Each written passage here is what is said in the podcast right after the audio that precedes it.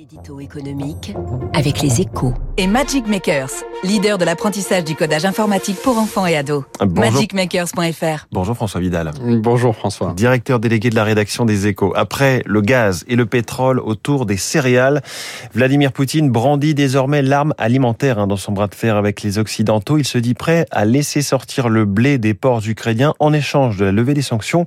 Un donnant-donnant inacceptable pour l'Europe et les États-Unis, François.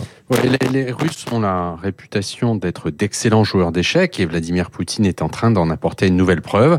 Depuis le début de l'invasion de l'Ukraine, le Kremlin a transformé la dépendance des Européens au gaz et au pétrole pompé en Sibérie en machine à cash, hein, avec laquelle il finance son effort de guerre tout en provoquant une vague d'inflation sans précédent depuis 40 ans dans les économies occidentales. Ce coup de maître, il se propose de le rééditer à l'échelle planétaire en prenant maintenant en otage les exportations céréalières de l'Ukraine.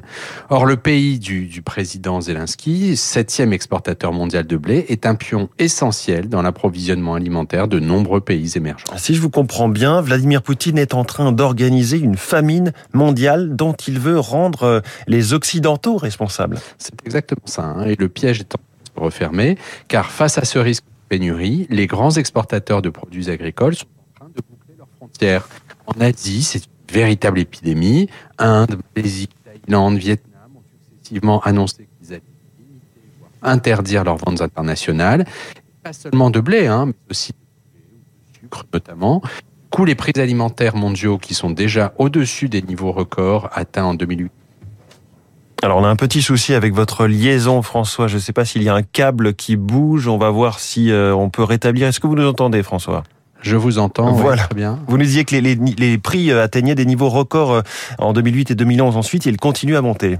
Oui, une manne supplémentaire hein, euh, pour Moscou, gros exportateur de céréales et une véritable catastrophe pour le nord de l'Afrique et certains pays asiatiques très peuplés, comme l'Indonésie et le Bangladesh, où des émeutes de la faim ne sont pas à exclure dans les prochains mois.